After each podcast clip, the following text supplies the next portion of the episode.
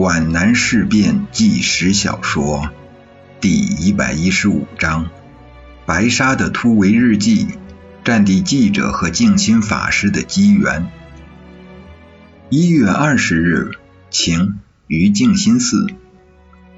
战地日记从十三日分散突围开始就结束了。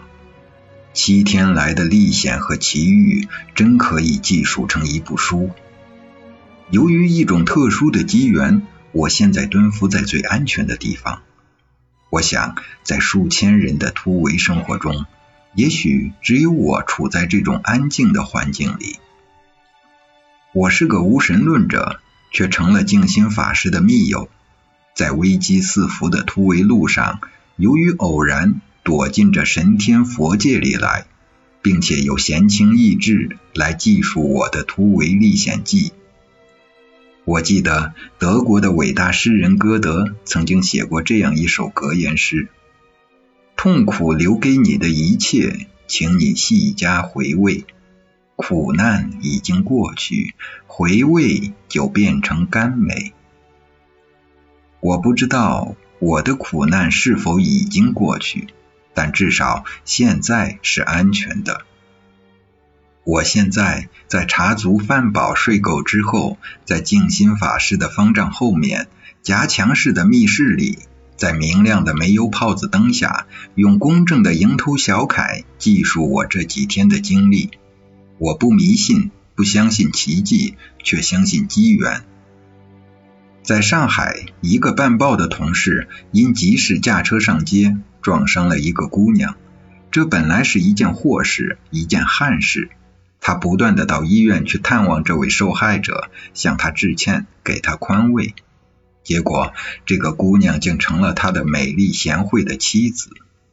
传奇式的一桩姻缘。刚刚写了五页突围经过，静心法师来找我聊天。这位方外之人并不在方外。我发现我们两人都有着强烈的征服欲。他想把我当作芸芸众生，诱上他的慈航，普渡到神天佛界里去。而我呢，凭我掌握的理论和当记者的争辩癖，拼命想把他拖回红尘。我自认为握有马列主义的战无不胜的法宝，不需要三问就足以使这位唯心论者举手投降。但很快就发现我错了。我并没有真正懂得马列主义，只是一知半解，反而陷入自我矛盾之中。我最初认识静心和尚，也是由于一种机缘。那是去年十月上旬，日寇第十五师团和幺幺六师团各一部，约万余人扫荡皖南，其中一路约五千人，有统领樊昌、南陵出犯，直扑云岭。那时，叶军长在丁坦指挥作战，歼敌数百。敌受挫后，扭头向东，经大岭、小岭，奔西泾县。五十二师弃城而逃，我军尾追而至，有南关攻入城内，敌退往南陵。我随军采访之余，西渡青义江，到有名的水西山寻幽揽胜。在明清两代，这里是文人学者荟萃之地。泾水之西讲学开，一时学者轰如雷。那时王阳明先生的理学盛行江南，现人借水西三寺讲学，从者如云。三寺无法容纳，先后构筑学社五十间，合称水西精舍，旧址尚存。经川三百里，若耶修建之。这是李白盛赞清义江诗情画意美不胜收之句。我就在宝圣寺，也就是俗称的水西庙的大殿旁的茶棚里，遇见了这位高义僧静心法师。那时他正独自坐在一角的茶座上，悠然自得地品一杯屯绿茶。我穿着新四军军装，颇引人注目。他立即向我打招呼：“请这边坐。”我向他走过去。这位颇有点仙风道骨的和尚，很能引起我的好奇心。我坦然地坐在他的对面，茶棚的侍者也给我端来一杯绿茶。他向我打听泾县之战的战况，我无保留地向他做了介绍。从他的提问，我就发觉他是军事内行。他仪表不凡，大约有六十来岁，秃顶长髯，相貌堂堂，正如古典小说中所描写的“站如松，坐如钟，走如风”。你虽是方外之人，我有点冒昧地说，看样子倒像个军人。他手捻长须，微微一笑。我的观察力使他颇为赞赏。你的眼力不错，你虽然穿着军装，骨子里却是文人。我也微微一笑。法师的眼力也不错，我的确是以笔带枪。那么你是战地记者了？我表示了应有的惊讶，供认了我的身份。我是名副其实的半路出家，所以我有两重眼睛。一重看人世，一重看佛界。他又笑了。你的悟性很高。由于我们的坦直和毫无隐晦的问答，颇有一见如故之慨，都愿以诚相报。我们未及深谈，他就邀我去游览山景。我指着水西庙，问他的方丈是不是在那里。他说他的宝寺在放牛郎山，名叫静心禅寺。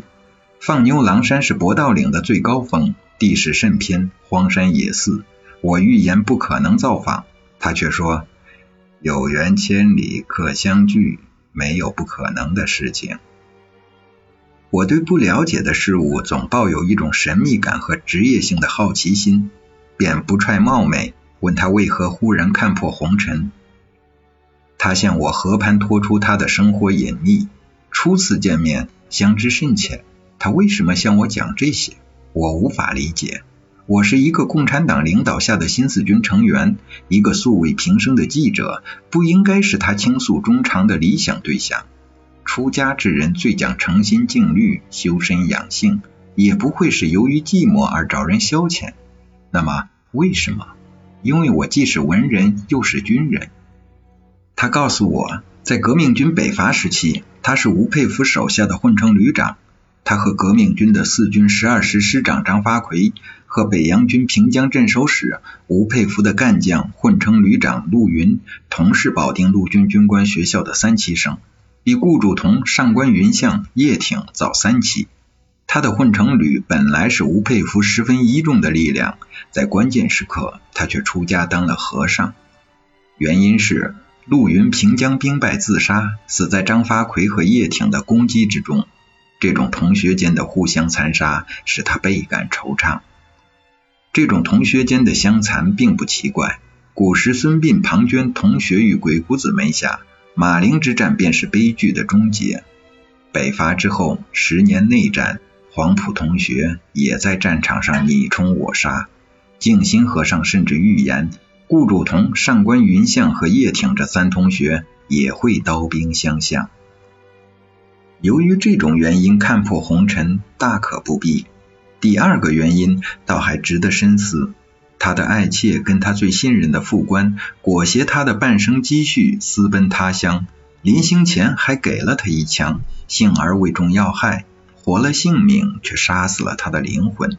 他记起《红楼梦》里的那一段话：看破的遁入空门，痴迷的枉送了性命，好一似石尽鸟头林。落了片白茫茫大地真干净，于是他便到了放牛郎山间，在静心寺修身养性，潜心于琴棋书画，寄情山水，与世无争。茶足之后，他邀我攀登水西主峰，未想到他登山如履平地，我勉强跟上。未及绝顶，我已大汗淋漓，气喘吁吁，脱衣摘帽。坐在蛇形路边的岩石上歇息，他不等我，兀自立于峰巅，四周环视。那天正是旧历九月初十，此地有重阳登高的风俗。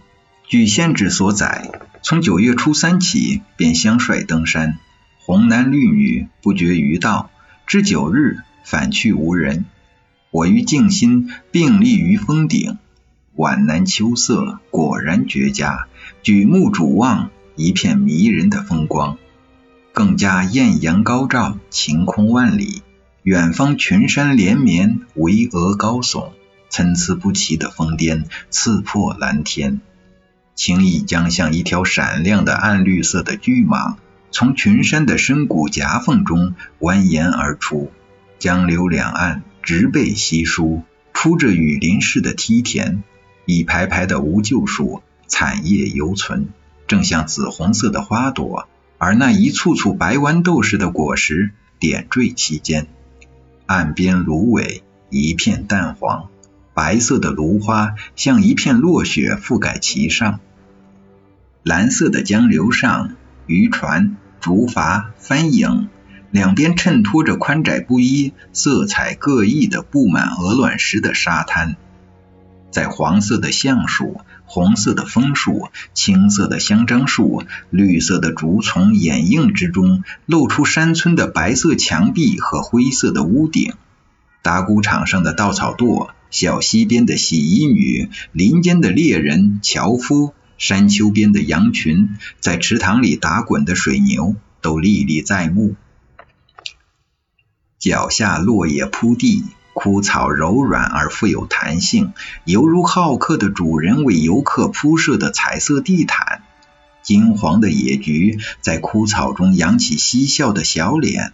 成双成对的蝴蝶翩翩飞舞，好像丝毫也不知道几阵霜风之后，它们的末日就会降临。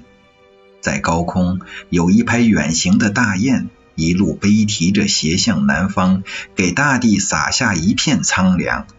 青弋江上青鸥来往飞翔，在绛色的船帆间点缀出片片白萤。皖南。以佳丽的秋色向游客们炫耀它的丰富多彩，显示它的迷人的魅力。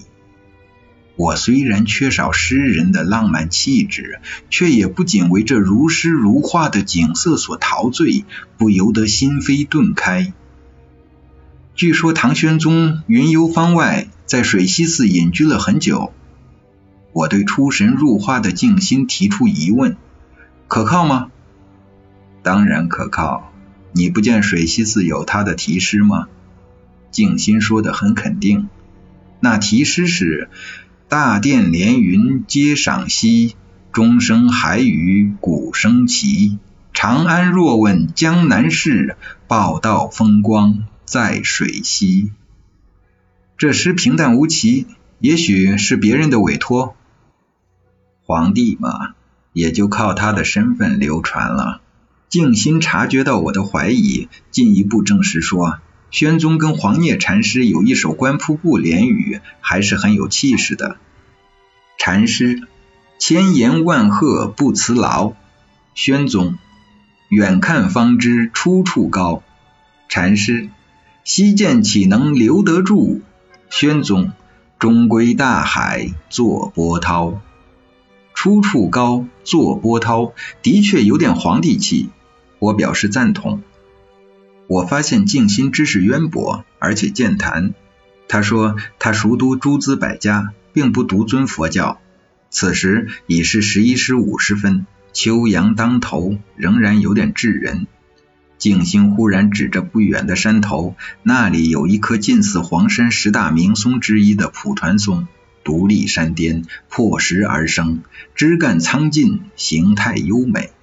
他说：“肚子饿了，到古松下吃点东西，还好睡个午觉。”来到松下，他从怀中掏出两块微温的麻饼，一人一块，吃完无多，名副其实的点心。我对这棵独松无限神往，曾记得巴尔扎克写过：“天下之美，莫过于满帆的巨舶、飞奔的骏马、婆娑起舞的美女。”可是我却觉得天下之美。莫过于挺立山巅的独松。普希金也曾把美女比作高岗上的白杨，白杨无论如何也不能与这棵风姿卓约、美妙苍劲而又生意盎然的独松相比。它傲视着蔚蓝的苍穹，抚摸着流云，在山峰中飒飒地响着。它使人产生无限的遐想。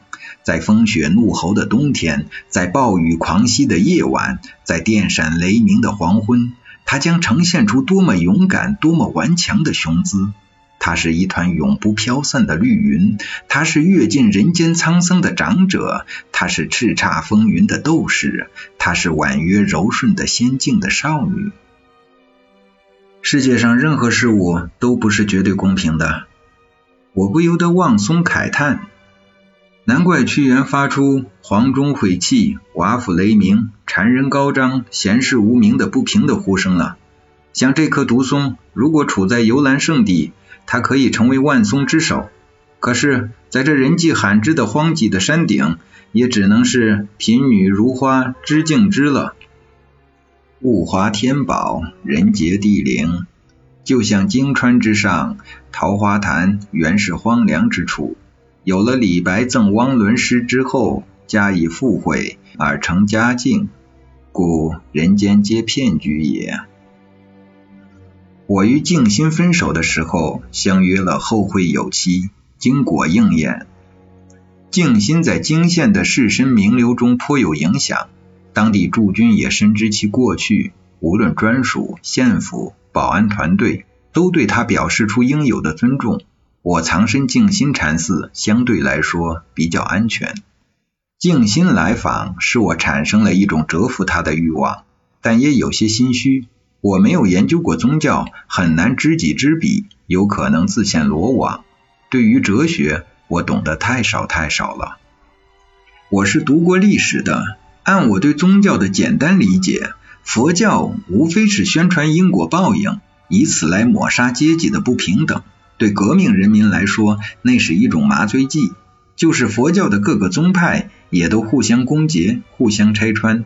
你说我是谎言，我说你是骗子，用信则有，不信则无的自欺之法，强迫你把无幻化为有。